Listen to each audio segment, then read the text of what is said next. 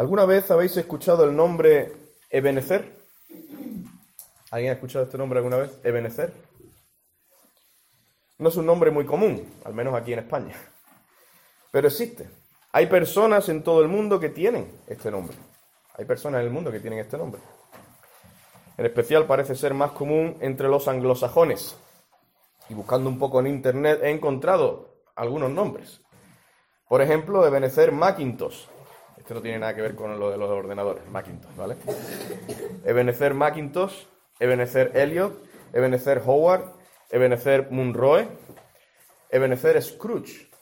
Este es el Scrooge del famoso cuento de Navidad, escrito por Charles Dickens. El protagonista de ese cuento se llama Ebenezer, más conocido como Scrooge, pero su nombre es Ebenezer. En fin, algunos Ebenezer hay por ahí. Y este nombre está tomado de la Biblia. Lo tenemos en el versículo 12 que acabamos de leer antes. Pero ¿qué significa Ebenezer? Literalmente significa roca o piedra de ayuda. Pues bien, este fue el nombre dado por Samuel a la roca que puso en el lugar donde el Señor concedió una gran victoria a los israelitas contra los filisteos. Ese sitio estaba cerca de Mizpa, a unos 13 kilómetros al norte de Jerusalén, y dicha piedra fue colocada allí en memoria de esa gran victoria. Cada vez que los israelitas miraran a Ebenezer, a esa piedra, les recordaría la ayuda que recibieron de parte de Dios en aquella batalla contra los filisteos que se llevó a cabo en aquel lugar. Supongo que la piedra en sí no tenía un valor especial, en el sentido de que probablemente no era una piedra de diamante, ni tendría adornos de oro o piedras preciosas o algo similar. No se nos dan muchos detalles en la escritura acerca de esa piedra, así que podemos suponer que era una piedra común, como cualquier otra piedra. Bueno, quizá un poco más grande de lo normal, al menos que pudiera ser vista y distinguida desde cierta distancia. Pero el asunto es que no era importante su belleza externa, su forma, su color o su composición, lo que importaba era su significado. Tal piedra fue colocada como símbolo de la ayuda de Dios hacia su pueblo. Queridos hermanos, creo que sería bueno que pusiéramos una Ebenecer en nuestras mentes y en nuestros corazones. Una piedra que nos recuerde el amor de Dios para con nosotros la gran ayuda que nos ha prestado para que podamos vencer a los diferentes enemigos que nos acechan. La misericordia del Señor para con nosotros. De, de, modo que podamos decir, como dice al final del versículo 12, hasta aquí nos ayudó el Señor. Pues bien, este es el título que he escogido para este mensaje. Hasta aquí nos ayudó el Señor. Hasta aquí, dice el versículo, nos ayudó Jehová. ¿Qué nos dicen estas palabras a nosotros hoy?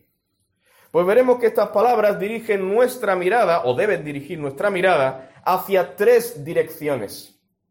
En primer lugar, nos llevan a mirar hacia arriba. Hacia arriba. En los versículos que leímos al principio hay una batalla, ¿verdad? Hay una batalla entre los filisteos y los israelitas. Sin embargo, en dicha batalla había un claro favorito, uno que muy probablemente sería el vencedor, humanamente hablando. Es muy probable que uno de los dos fuera el vencedor y el favorito eran los filisteos. Los filisteos eran los favoritos a ganar. Esto es como un partido de fútbol entre el Málaga y el Madrid. Por ejemplo, Ambos equipos compiten en igualdad de condiciones, con el mismo número de jugadores, todos en una buena forma física. Pero a priori, antes de que empiece el partido, hay un favorito. Algunos querrían que fuera el Málaga. Pero siendo realistas, el favorito, el que seguramente va a ganar el partido, será el Madrid, el Real Madrid. Pues bien, en los días de Samuel, cualquier persona habría pensado que eran los filisteos los que iban a ganar la batalla. Sin embargo, el relato bíblico lo deja muy claro. Fue Israel quien ganó esa batalla. Y no solo era una victoria inesperada, sino que fue una gran victoria. Como se suele decir, fue una victoria aplastante, como cuando el Madrid golea al Málaga y lo hace y lo aplasta.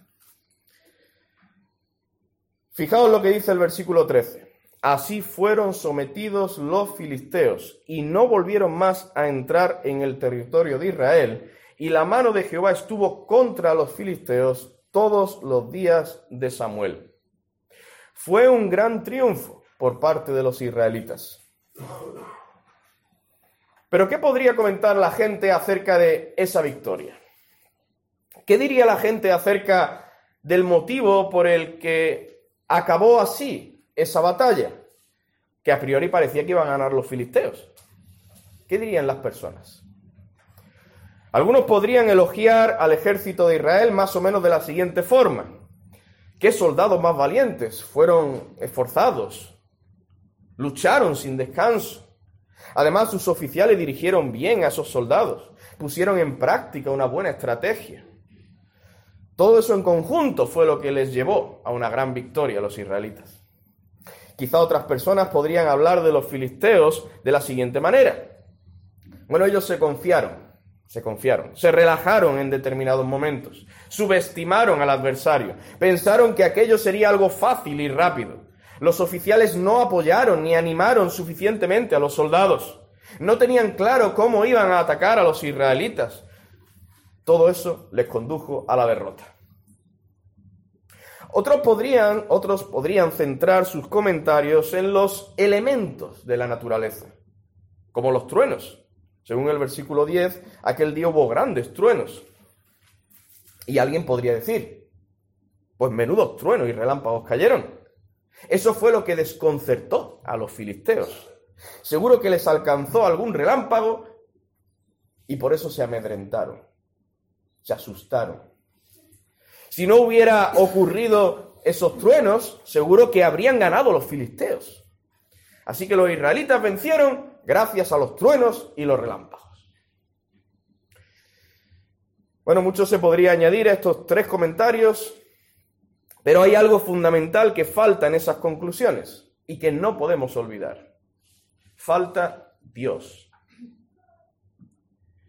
Sin embargo, Samuel dio con la tecla. Él vio la mano de Dios detrás de todo aquello. Él miró hacia arriba. A esto me refería con mirar hacia arriba. Miró a Dios. Reconoció que fue el Señor quien ayudó, quien obró para que el pueblo de Israel venciera. En todo lo que nos sucede en esta vida, salvo que sea algo milagroso, podemos encontrar causas secundarias pero siempre detrás de cada hecho, cada suceso, estará la mano poderosa del Señor, guiándolo todo para el cumplimiento de sus santos y justos propósitos. Sí, puede que los israelitas hubieran peleado bien ese día, o que los filisteos lo hubieran hecho muy mal, o que la climatología hubiera afectado también de alguna manera al resultado de la batalla. Pero ¿cuál fue la causa primera? ¿Había un director en todo aquello?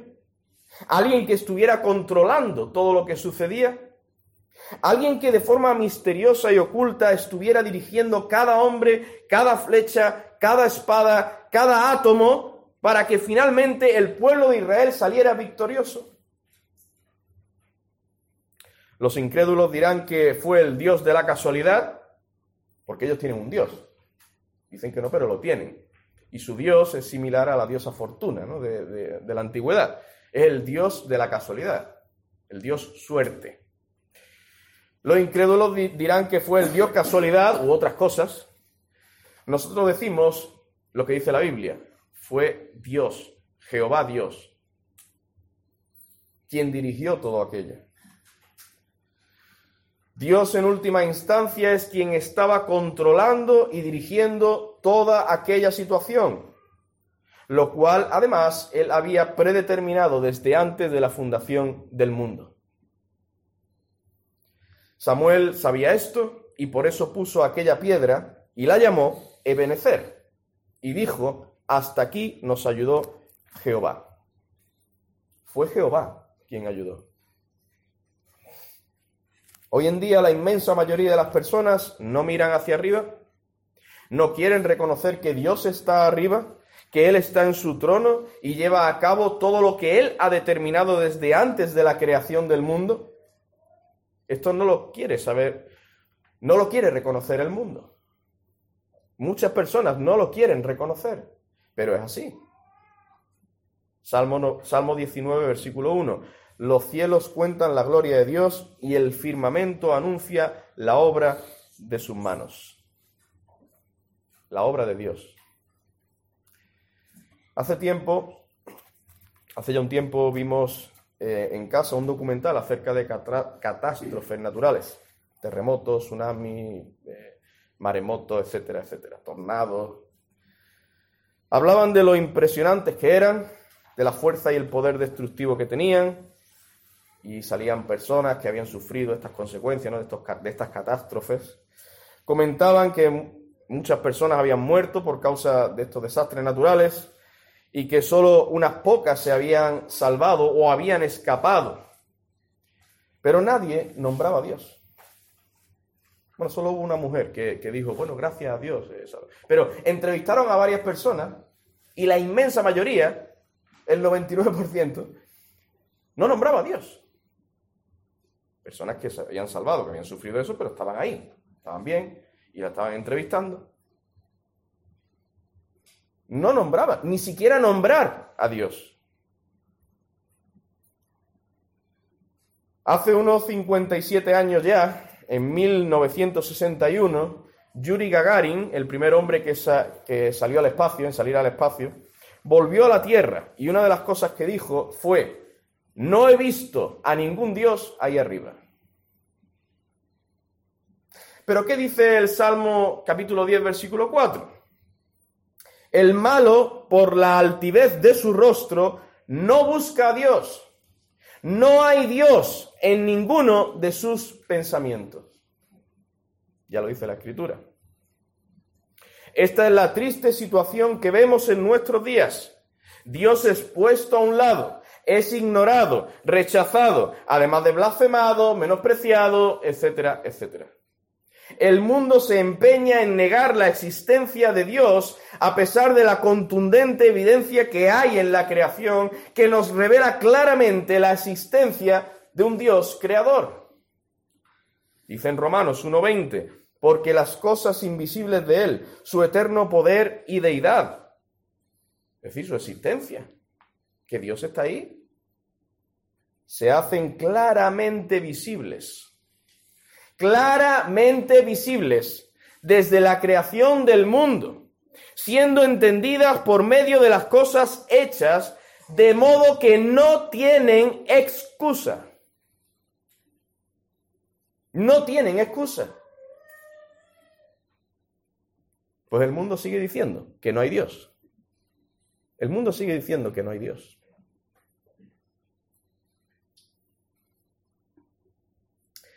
Nosotros los creyentes, desde luego, no pensamos de tal forma, ahora no pensamos de tal forma por la gracia de Dios, porque yo en un tiempo también creía que no había Dios y no había creador. Recuerdo cuando mi abuela me hablaba, Dios ha creado todas las cosas, y yo pensaba, digo, mi abuela, la pobre, es que ya está mayorcita, y claro, no conoce bien la teoría de la evolución, que claro, como todo el mundo sabe es probada, ¿eh? está ampliamente probada y es totalmente cierta, verídica, yo no sé por qué le siguen llamando teoría, deberían llevarle ya pues, la certeza de la evolución o algo así, ¿no? Entonces, eh, claro, pobrecita mi abuela. Y el Señor tuvo misericordia de mí.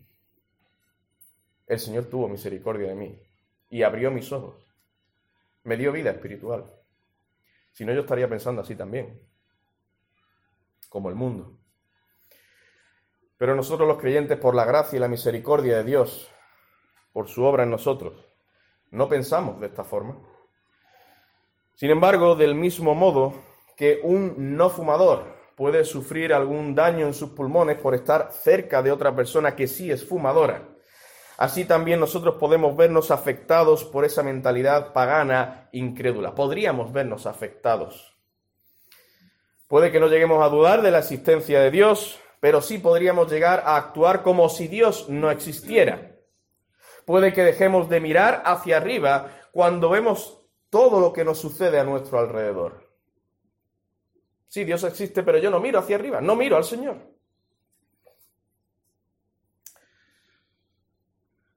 Es difícil para nosotros no dejarnos influenciar por la atmósfera en la que vivimos, donde todo a nuestro alrededor está centrado en el hombre. Es difícil no vernos influenciados en alguna medida por esa filosofía humanista. Por eso algunos creyentes viven seis días, a la, seis días a la semana de forma muy similar a como lo hace el resto del mundo. El domingo lo dedican al Señor y piensan que eso es suficiente. Dicen, bueno, yo asisto a los cultos los domingos. Y ya está. Hermanos, os quiero exhortar a todos a que miréis cada día al Señor. Y me exhorto a mí mismo también. Tenemos que mirar cada día al Señor, no solo el domingo. Elevemos nuestra mirada, dirijamos nuestros pensamientos hacia el Señor todos los días, en toda situación. Todo lo que somos y tenemos es por la gracia de Dios. Todo lo que nos sucede, ya nos parezca bueno o malo, ha sido enviado por Dios. Todo lo que pasa a nuestro alrededor está controlado y guiado por el Señor. Y contrariamente a lo que piensa el mundo, el hombre no es el centro del mundo, no es el centro del universo. Ni la casualidad es la que provoca y dirige todos los hechos, no. Dios es el centro. Dios es el que controla y dirige todo. Salmo 115, versículos 1 al 3. No a nosotros, oh Jehová, no a nosotros, sino a tu nombre da gloria, por tu misericordia, por tu verdad. ¿Por qué han de decir las gentes dónde está ahora su Dios? Nuestro Dios está en los cielos. Todo lo que quiso ha hecho. Hagamos estas palabras del salmista nuestras palabras. Miremos hacia arriba.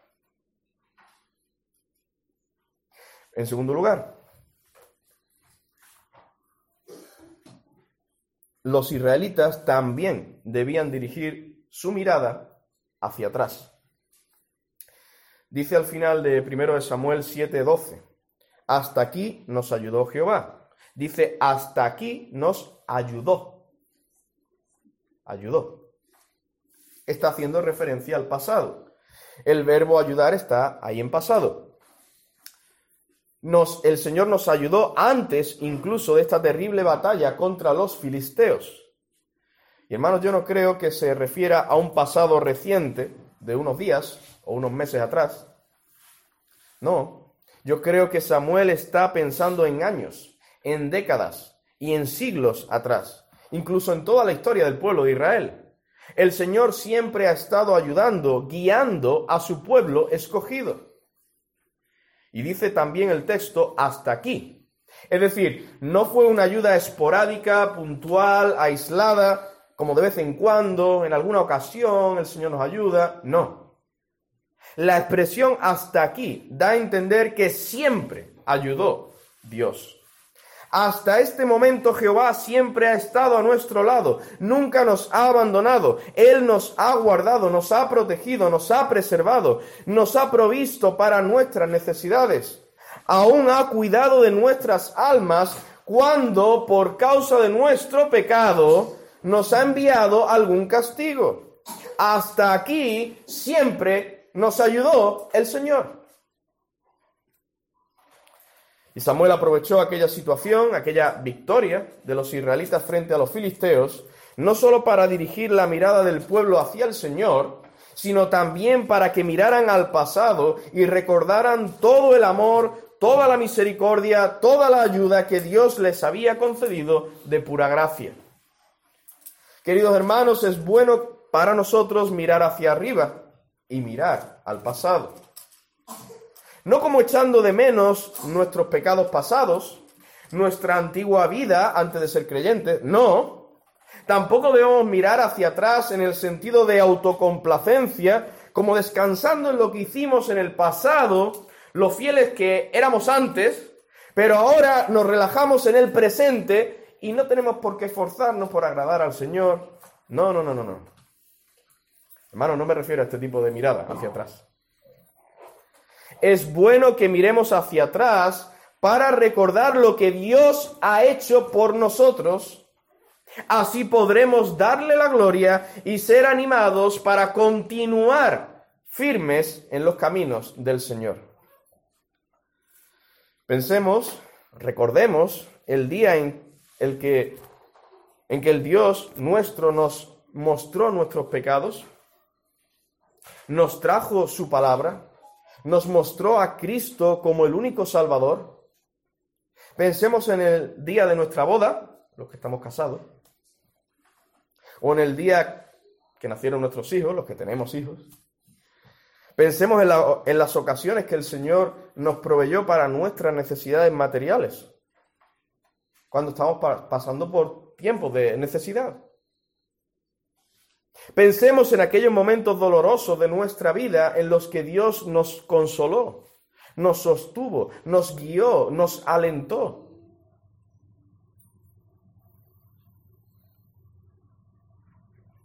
Todos los que estamos aquí ahora podemos mirar hacia atrás y decir estas palabras. Lo pregunto, pongo en forma de pregunta.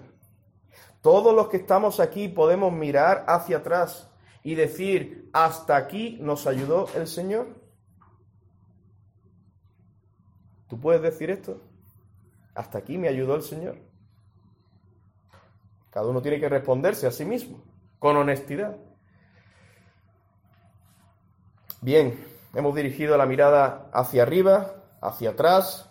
Ahora, en tercer y último lugar, dirigiremos la mirada hacia adelante. Hasta aquí nos ayudó Jehová. Hasta aquí. ¿Qué implican estas palabras? ¿Qué quería decir Samuel con esas palabras? Hasta aquí. ¿Se refería a que Dios les había ayudado hasta ese momento y ya no lo iba a hacer más? Dios ha sido fiel con su pueblo, los ha ayudado, guiado, cuidado, corregido, amonestado, consolado, etcétera, etcétera. Pero mira, a partir de ahora se acabó. Ya Dios se va a olvidar se va a detener de ayudarnos. Nos va a abandonar, se va a desentender completamente de nosotros y para siempre.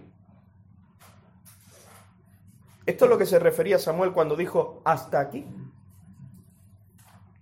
Desde luego que no. Lo que Samuel quiere decir con esas palabras es que hasta ese momento el Señor les había ayudado. Y eso era prueba suficiente de que les continuaría ayudando en el futuro. Pensemos por un momento. Samuel puso aquella roca como memorial. Es decir, para que en un futuro, cuando los israelitas vieran esa roca, recordarán lo que Jehová hizo y seguiría haciendo por ellos esa roca fue puesta también para el futuro. Es decir, para que las generaciones venideras siguieran pensando y creyendo que el Señor es su ayuda y su fortaleza para siempre. Tal roca sería un estímulo, un ánimo para los días venideros.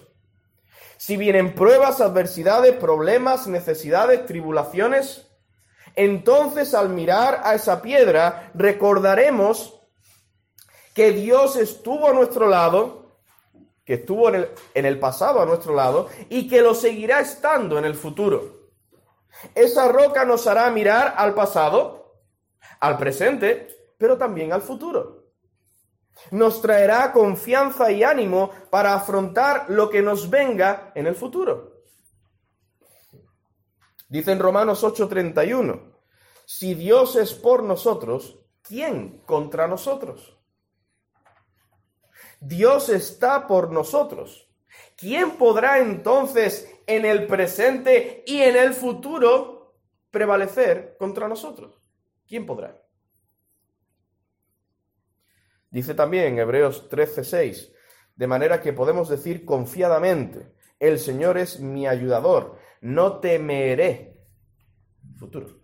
No temeré lo que me pueda hacer el hombre.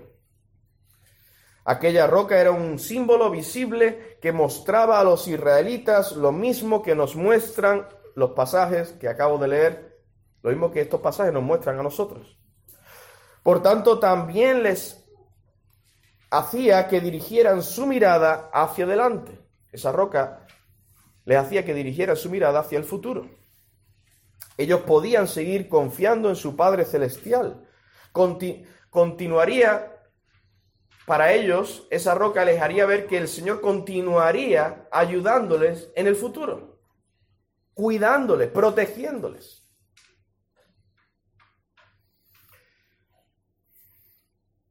Vamos a leer un pasaje en el libro de, de, los Hechos. Estaba Pablo dando testimonio ante el rey Agripa. Dice en Hechos 26, 19 al 22. Hechos 26, 19 al 22.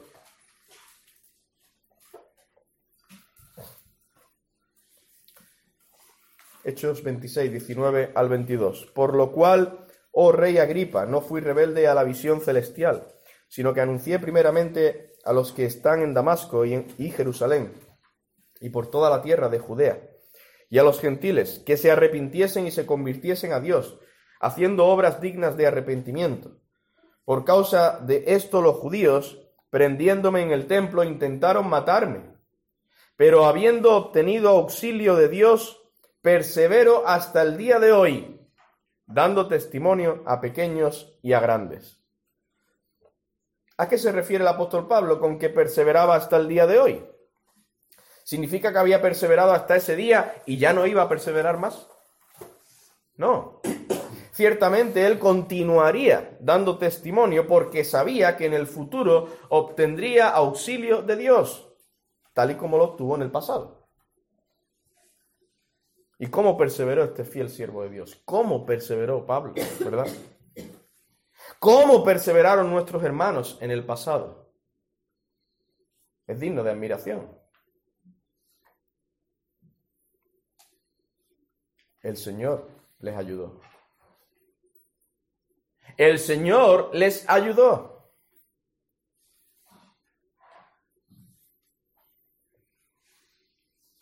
¿Cómo es posible que esos hermanos en la fe pudieran perseverar en medio de tantas tribulaciones?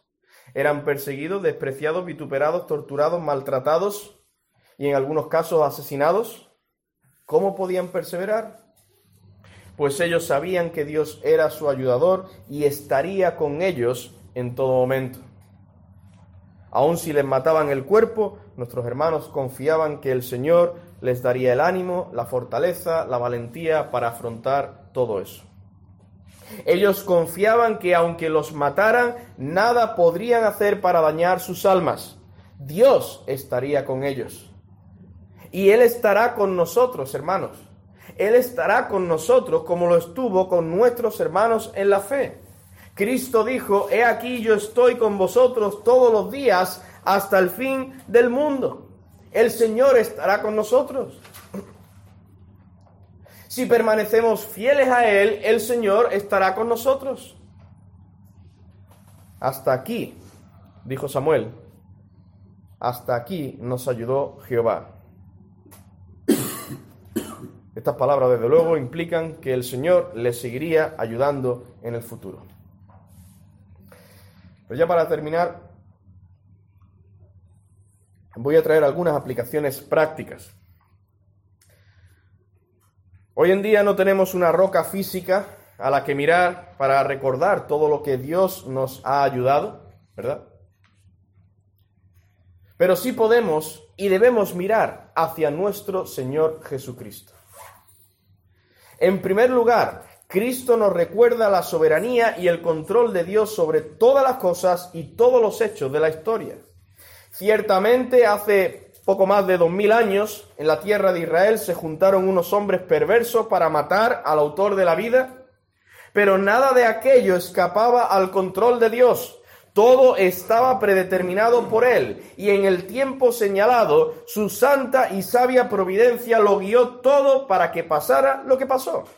Fue Dios. El Señor Jesús miró hacia arriba en aquel momento. Él sabía que todo estaba bajo el control soberano de Dios Padre. Por tanto, al mirar a Cristo, esto nos debe llevar al mismo tiempo a mirar hacia arriba, hacia Dios. Oh Señor, tú guiaste todo lo que sucedió cuando entregaste a tu Hijo para morir en la cruz. Por tanto, también estás guiando, controlando todo lo que me está pasando. El Señor guió todo aquello. ¿No va a guiar también nuestras vidas? Todo lo que nos pase. Al mirar a Cristo también dirigimos nuestra mirada al pasado. Toda la ayuda que el Señor me prestó en el pasado es gracias a que Jesús se entregó por mí, gracias a que Él estuvo intercediendo por mí. Romanos 8:34, ¿quién es el que condenará? Cristo es el que murió, más aún el que también resucitó, el que además está a la diestra de Dios, el que también intercede por nosotros. Segunda a Timoteo, capítulo 4, versículo 17, pero el Señor estuvo a mi lado y me dio fuerzas para que por mí fuese cumplida la predicación y que todos los gentiles oyesen. Así fui librado de la boca del león. Es por esto que en una ocasión Pablo dirige su gratitud directamente al Señor Jesucristo. Aquí vemos una oración de Pablo donde ora al Señor Jesucristo. Primera Timoteo, capítulo 1, versículo 12. Doy gracias al que me fortaleció. ¿Quién fortaleció a Pablo? A Cristo Jesús nuestro Señor. A Cristo Jesús. Finalmente, al mirar a Cristo también nos llevará a dirigir nuestra mirada hacia adelante, hacia el futuro. Dice en 2 Timoteo capítulo 4, versículo 18, y el Señor me librará, me librará de toda obra mala y me preservará para su reino celestial. A Él sea gloria por los siglos de los siglos. Amén. Y leíamos antes en el versículo 17, el versículo anterior, que el Señor estuvo al lado de Pablo, le dio fuerzas y fue librado de la boca del león. Ahora en el siguiente versículo, versículo 18, dice con confianza en el Señor que Dios le librará y continuará preservándole para el reino celestial. La mirada de Pablo hacia el futuro. Mirada puesta en Cristo. Filipenses 4:19, mi Dios pues suplirá todo lo que os falta conforme a las riquezas en gloria en Cristo Jesús. Todo lo que lleguemos a tener en el futuro, toda ayuda, bendición, protección que el Señor nos conceda en los años venideros, será solo gracias a nuestro Señor Jesucristo. Mirando a Cristo también podemos apreciar esa gloria futura que nos espera, esa vida eterna en los cielos, esa esperanza que tenemos, que tienen los verdaderos creyentes. Primera a los tesalonicenses capítulo 1 versículo 10, y esperar de los cielos a su Hijo, al cual resucitó de los muertos, a Jesús, quien nos libra de la ira venidera, venidera, futuro. Cristo es quien nos salva de esa ira y nos da la vida eterna. Queridos hermanos, Dios, por medio de la obra redentora e intercesora de Cristo en nuestro favor, nos ayudó en el pasado. El que es creyente, el verdadero creyente, ha podido comprobar esto. Nos ayudó en el pasado, lo hace ahora en el presente y nos seguirá ayudando y guardando en el futuro. Tenemos que tener ánimo. Recordar estas cosas. Mirar a Cristo y por la fe en Él confiar esto. El Señor estuvo con nosotros en el pasado. El Señor en su misericordia nos guarda ahora. No lo hará en el futuro.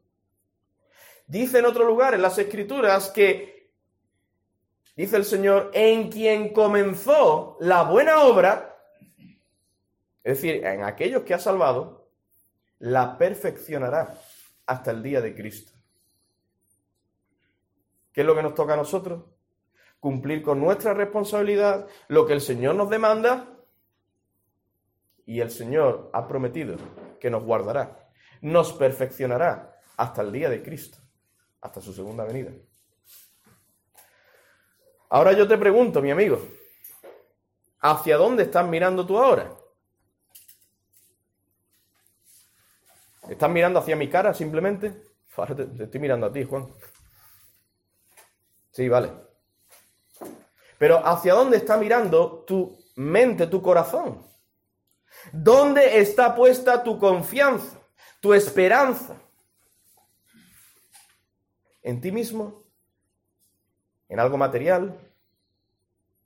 ¿En otras personas?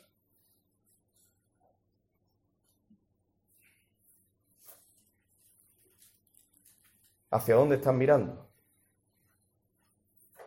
Déjame decirte que debes mirar hacia Cristo, hacia el Señor Jesucristo. Mira a Cristo para que seas salvo.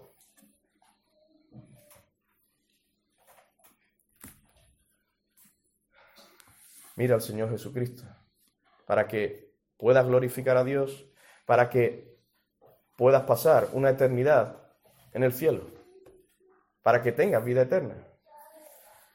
Si no miras a Cristo, si sigues mirando a ti mismo, a las cosas del mundo, si sigues así, si perseveras así, tu destino eterno será el infierno, la condenación eterna.